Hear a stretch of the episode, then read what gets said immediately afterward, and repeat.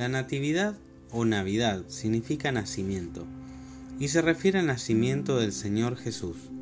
Es Dios haciéndose hombre. Y qué gusto nos da celebrar este evento tan especial, hace dos mil años atrás. Un evento que cambió la historia de la humanidad y vino a traer esperanza en la tierra.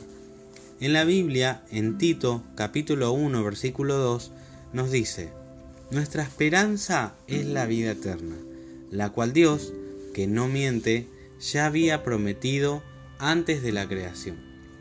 Así que tenemos esa grandísima esperanza, que es la vida eterna, y tiene que ver con el nacimiento de Jesucristo, nuestro Salvador.